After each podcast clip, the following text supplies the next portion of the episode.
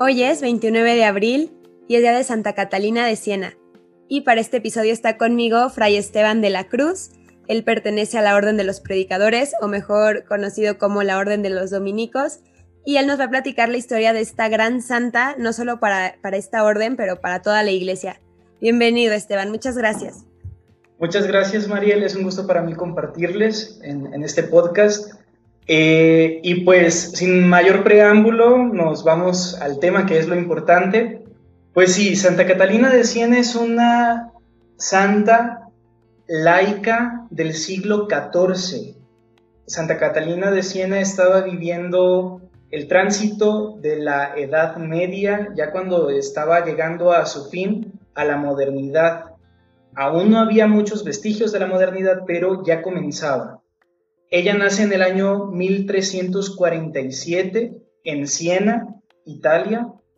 Es la penúltima de 25 hermanos de su familia, hija de un tintorero llamado Jacopo Benincasa y de Lapa Piangenti, y pues desde pequeña mostró en su vida muchos rasgos de, de devoción y contemplación un amor a Jesús, eh, Jesús Eucaristía muy grande, que incluso desde los siete años ella consagró su virginidad en secreto.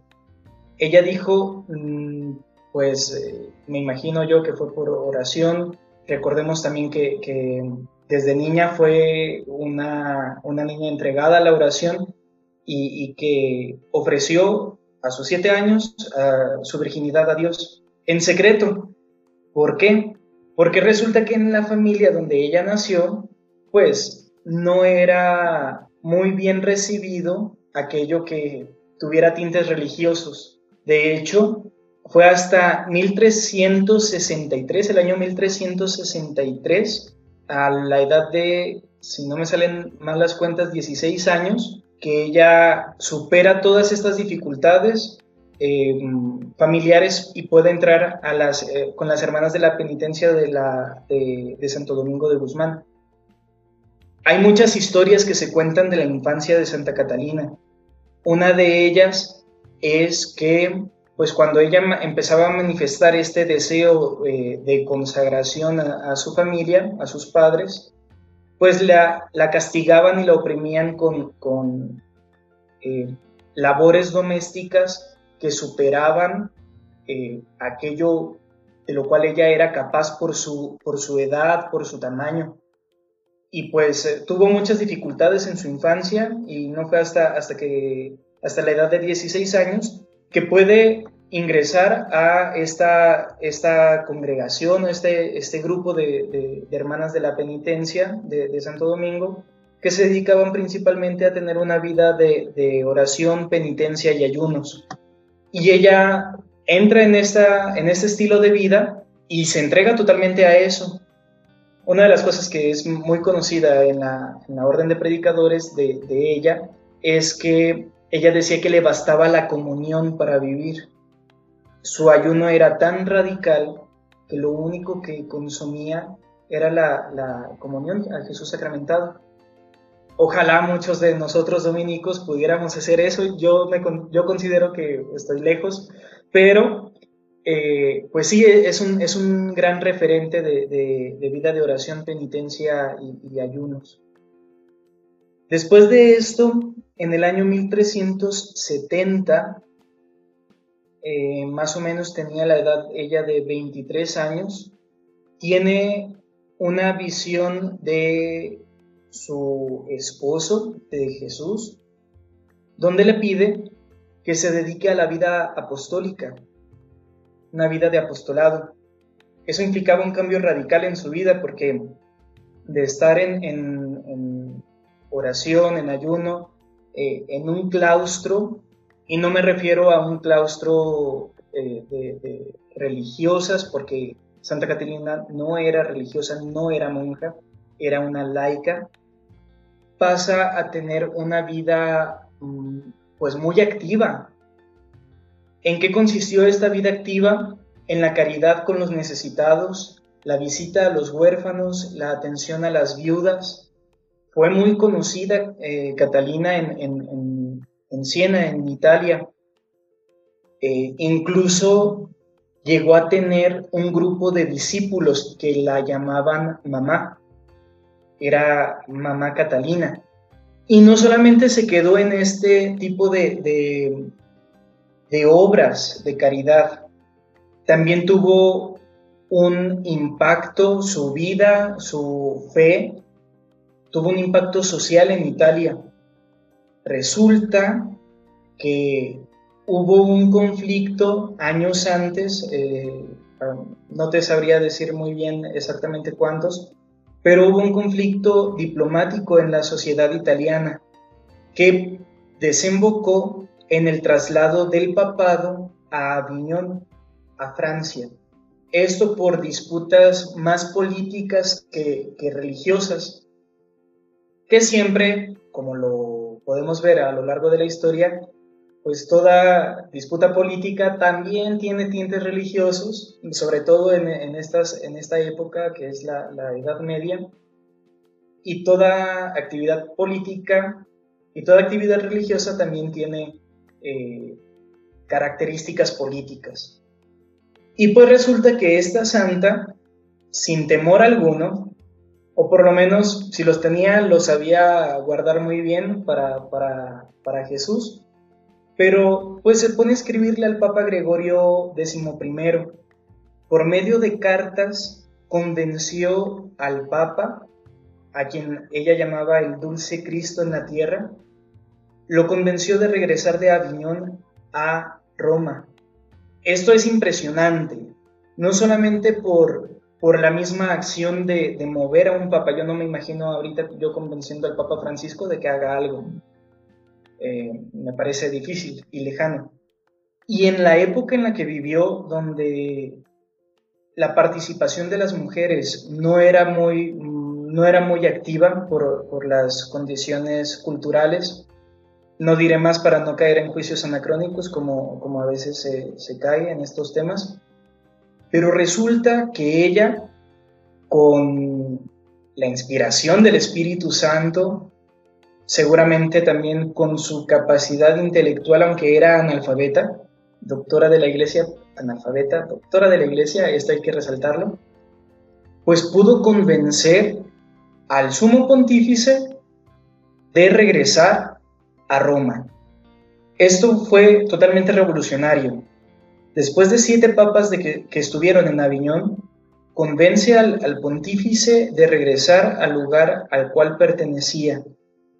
estas cartas eh, las podemos encontrar en internet, quienes nos están escuchando eh, lo, pueden consultar.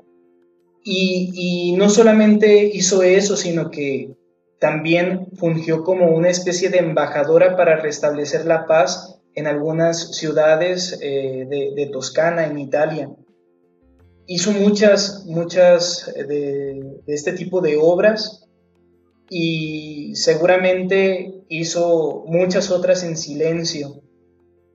Eh, también se dice, cuenta una, una tradición de que había un hombre que iba a ser ejecutado por un delito y que a, a este hombre que iba a ser ejecutado pues se le había dado la, oportunidad de eh, recibir los sacramentos antes de, su ejecución y él renegando de, Dios, de la iglesia, de todo, pues lo rechazan.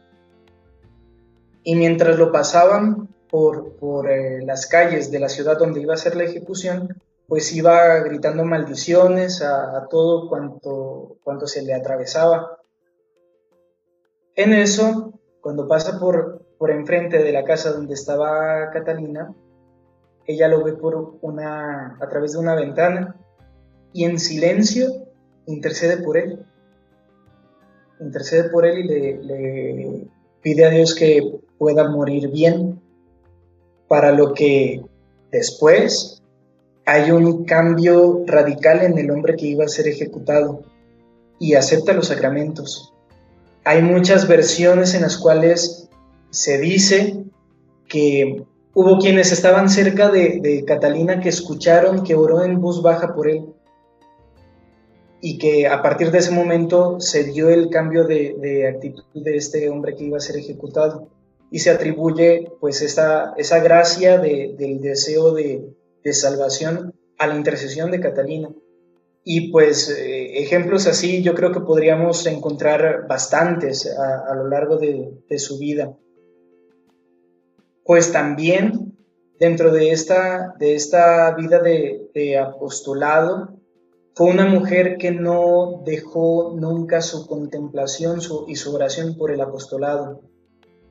A veces queremos cambiar unas cosas por otras, ¿no? Ah, es que dejé de hacer mi oración porque, pero miren cuántas obras de caridad he hecho. Eh, pues sí, o a la inversa, pues es que no tengo obras de caridad, pero vean, si vieran cómo me la llevo frente al sagrario, eh, pues también no podemos caer ni en los excesos ni en los defectos. Y es algo que Catalina, Santa Catalina de Siena, logró equilibrar de manera pues asombrosa, diría yo. En el año 1375, cinco años antes de su muerte, recibe los estigmas de Cristo. Fray Ángel eh, Melcón, eh, un fraile de, esta provincia, en uno de sus libros dice que recibe los estigmas de la pasión, aunque su aspecto es de luz y no de sangre. El aspecto de, estos estigmas no son de precisamente de muerte y de dolor, sino que eran estigmas de, de luz, de esperanza, de fe. Y bueno, ella continuó su vida con, sí, dificultades propias de, su cultura, así como nosotros tenemos nuestras dificultades, pero con claridad en lo que quería, en lo que deseaba, eh, que era eh, estar con Jesús. Y pues muere en el año 1380, el día 29 de abril, es sepultada en la Basílica de Santa María Sopra Minerva de los dominicos, y que sigue siendo de los dominicos hasta el día de hoy. Ahí está su cuerpo. Pío XII la canoniza en el año 1461 y el Papa Pablo, también San Pablo VI, la nombra doctora en el año 1970.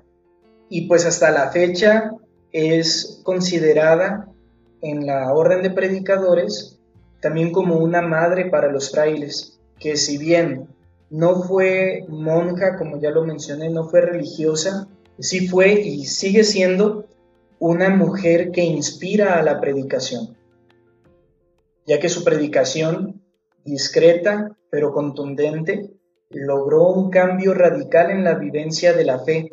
Este asunto con el Papa no era pues para menos, y ella logró por medio de su predicación escrita, que, son sus cartas, pues que el vicario de Cristo pues regresara al lugar al que, al que pertenecía. Yo creo que nos enseña mucho cómo como católico hay que vivir, ¿no?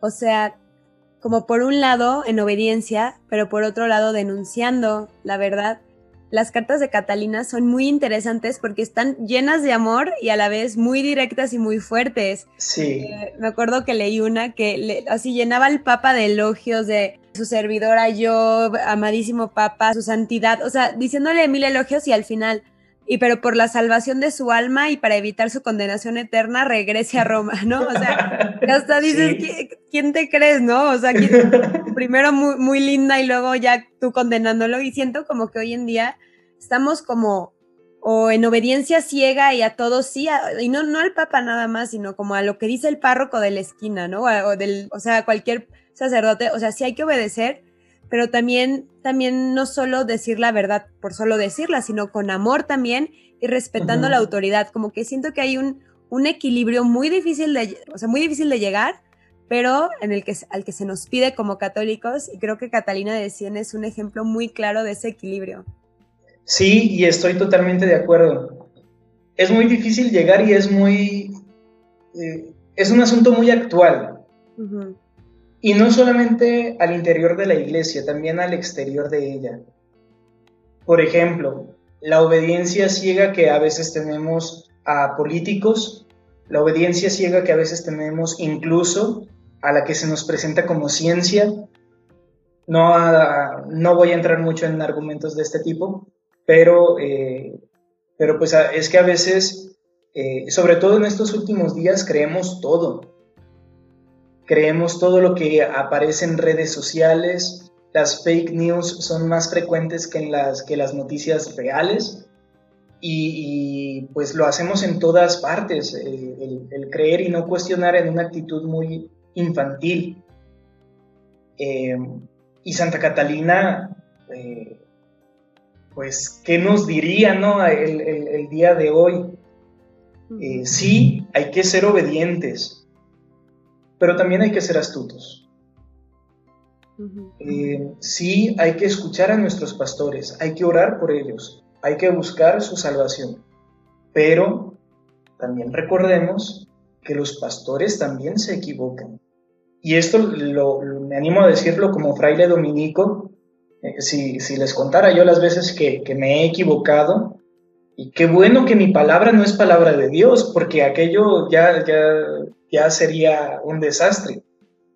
Yo también me equivoco, eh, mi superior también se equivoca, la, autoridad que nosotros reconocemos en nuestros pastores no es nada más porque, eh, ah, es que es una autoridad dada por Dios. No, también hay matices en esto.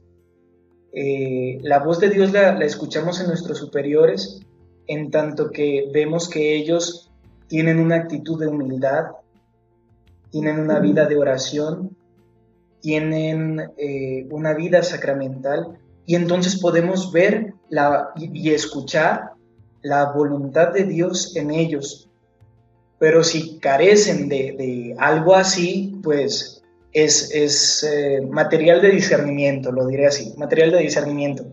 Y pues Catalina de Siena lo, vio y les escribe y como tú lo, lo has dicho, una manera de escribir dulce, tierna, contundente, clara y tajante.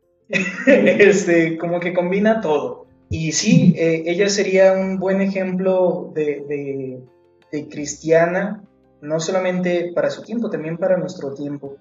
Creo que también una de las cosas que, nos aportaría es una, un ejemplo de vida de contemplación y de acción.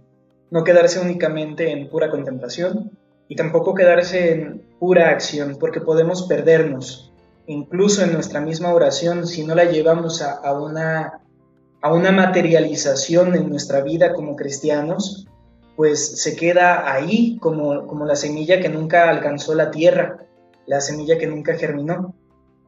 Por el contrario, si nos quedamos en pura acción, eh, pues después de qué, de qué nos nutrimos o qué nos guía, podríamos desviarnos. Otra de las cosas que veo yo en la, en la vida de, de Santa Catalina es la docilidad a una transición cuando es necesario. Y me refiero a esta etapa de su vida cuando Jesús la llama a la vida de apostolado. Ella se pudo haber quedado donde estaba haciendo penitencia, ayuno y oración, pero Jesús la llamó, la sacó de donde estaba para un proyecto nuevo y que era necesario.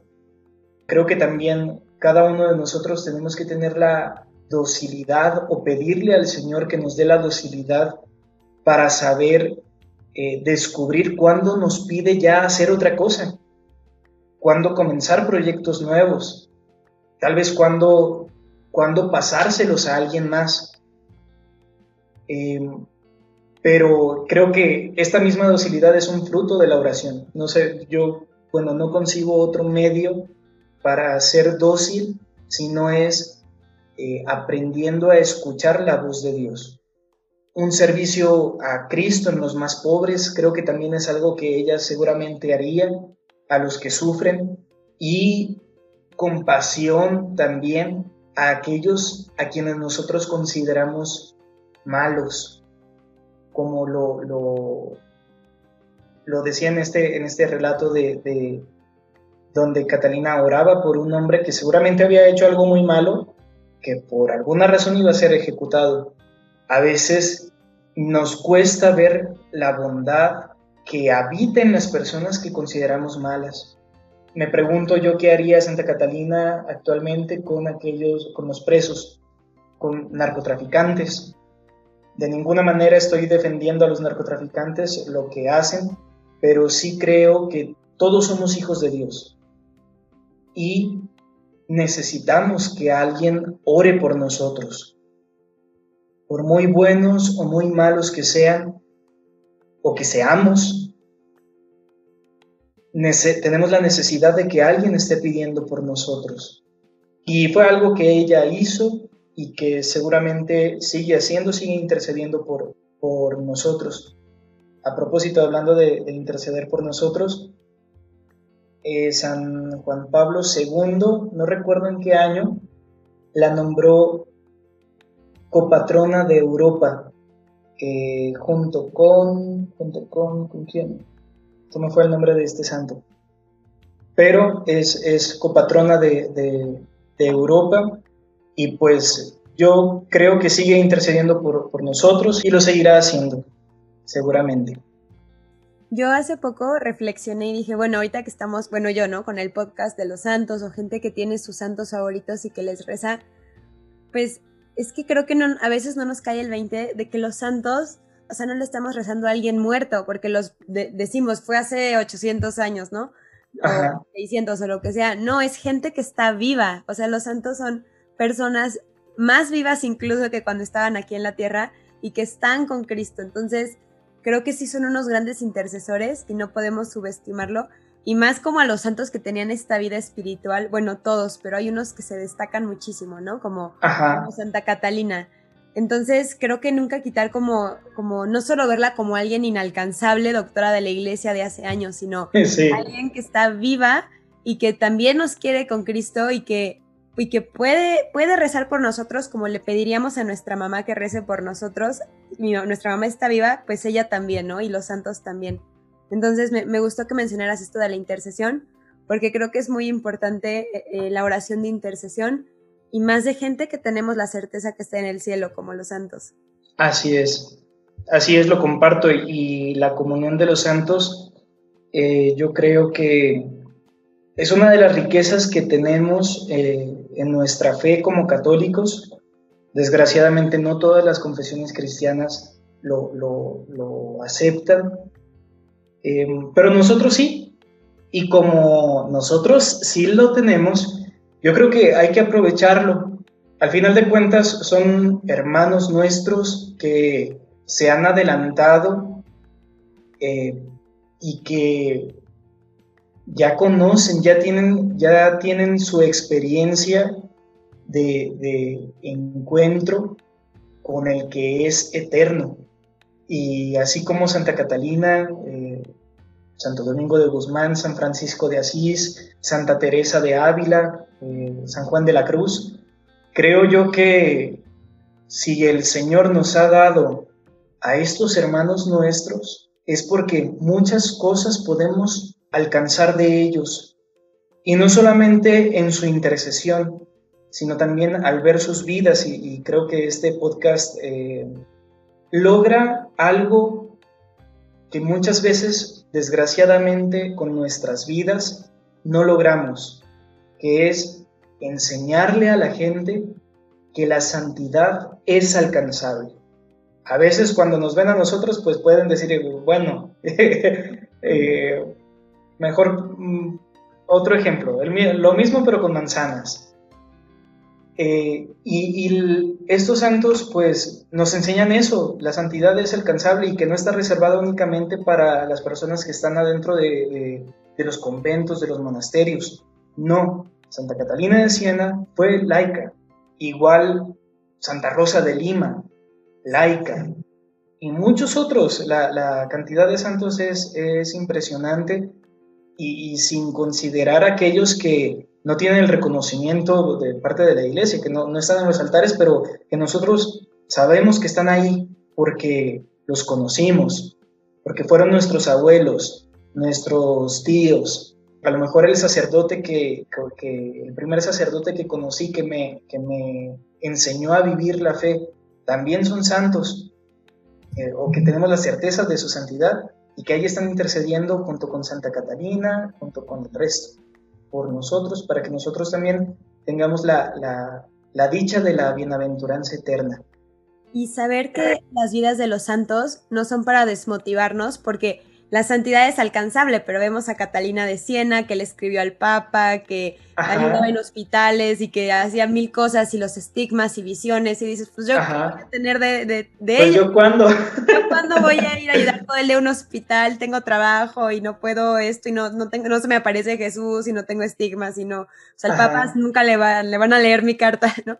Pero creo que no hay que imitarlos tanto en sus acciones como apostólicas o incluso espirituales, pero sí en sus virtudes. Por ejemplo, a mí Catalina me invita mucho como al equilibrio. Cuando pienso en ella, pienso en esto del, equilibrio, tanto en la obediencia dentro de mi familia, dentro de la iglesia, eh, ser obediente y amar, pero también como, como habías mencionado, ¿no? La astucia y el ser fiel a uno mismo y a Dios primero, antes que nada, y también el equilibrio en la vida de oración y en la vida apostólica. Entonces, creo que de cada santo podemos sacar alguna enseñanza adaptable en nuestra vida. Entonces, más que para desmotivarnos, es para, para que nos inspiren cómo adaptar esas virtudes en la vida de cada uno.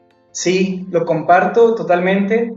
Y yo le llamaría a esta característica de, de Catalina tener una santa rebeldía. Una rebeldía que no es una rebeldía así nada más por, por o por llamar la atención o por eh, nombrarme eh, antisistema, no, no, no, no, no, eh, sino que mis acciones rebeldes las puedo tener siempre y cuando me ayuden a mí y a los demás a alcanzar la santidad. Creo que a todos nos hace falta una, de vez en cuando, una, santa rebeldía que nos, que nos mueva a, a actuar con locura y con amor. Eso, eso yo creo que cabe dentro de nuestra, en nuestros tiempos, en nuestros días. Y como tú dices, pues cuando yo le voy a mandar una carta al Papa Francisco, pues sí se la puedo mandar porque ahí está en internet la dirección, ¿no? Pero ¿para qué? ¿O, cómo voy a... ¿Se trata únicamente de imitar las acciones de los santos? Yo creo que no. Eh, y nos, nos, metemos en un conflicto muy, muy interesante que es ¿Cómo comprendemos la santidad? La santidad ya en nuestros días ya no la podemos considerar como en la Edad Media se concibió. Es imposible. Sin embargo, lo que sí podemos hacer es prestar atención al espíritu que movió a los santos para ver qué es lo que nos dice a nosotros el día de hoy, en medio de esta pandemia, en medio de nuestras ocupaciones, a lo que sea que nos dediquemos, ¿Qué es lo que me pide el Señor hacer el día de hoy en el lugar en el que estoy? Y creo que esa es una buena manera de, comenzar a vivir esta santidad así como lo hizo Santa Catalina. A mí eso de la santa rebeldía me gustó y obviamente que nunca hacía como para la vanagloria, ¿no? O sea, de, Ajá, sí, eso es. Sino buscando siempre pues la, es la justicia y el reinado de Dios. Así es. Él ya se encargará de juzgarnos, pero vivir luchando por Cristo. Estoy totalmente de acuerdo. Le vamos a pedir al Señor que nos dé la gracia de tener una contemplación de ojos abiertos, así como lo, lo hizo Santa Catalina. En el nombre del Padre, del Hijo y del Espíritu Santo.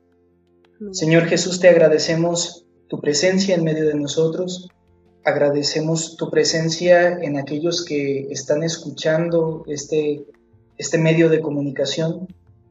Te pedimos, Señor, que nos veas con tus ojos, con tu mirada misericordiosa y nos des aquello que necesitamos para seguirte, que nos des el coraje, la valentía para dar testimonio de tu resurrección en nuestras vidas que a ejemplo de Santa Catalina de Siena podamos estar siempre escuchando atentos tu voz y que tengamos también la disposición de integrarnos en el trabajo de tu viña. Santa Catalina de Siena, te pedimos tu intercesión por nuestras familias, por nuestros amigos, conocidos, por aquellos con quienes interactuamos en nuestros trabajos o en nuestras ocupaciones Intercede por nosotros para que podamos alcanzar aquello que tú, de lo cual tú ya gozas, que es la bienaventuranza eterna. Espíritu Santo, ven a nosotros, ilumínanos, transfórmanos y ven a ser operante en nuestras vidas. Santa Catalina de Siena, ruega por nosotros.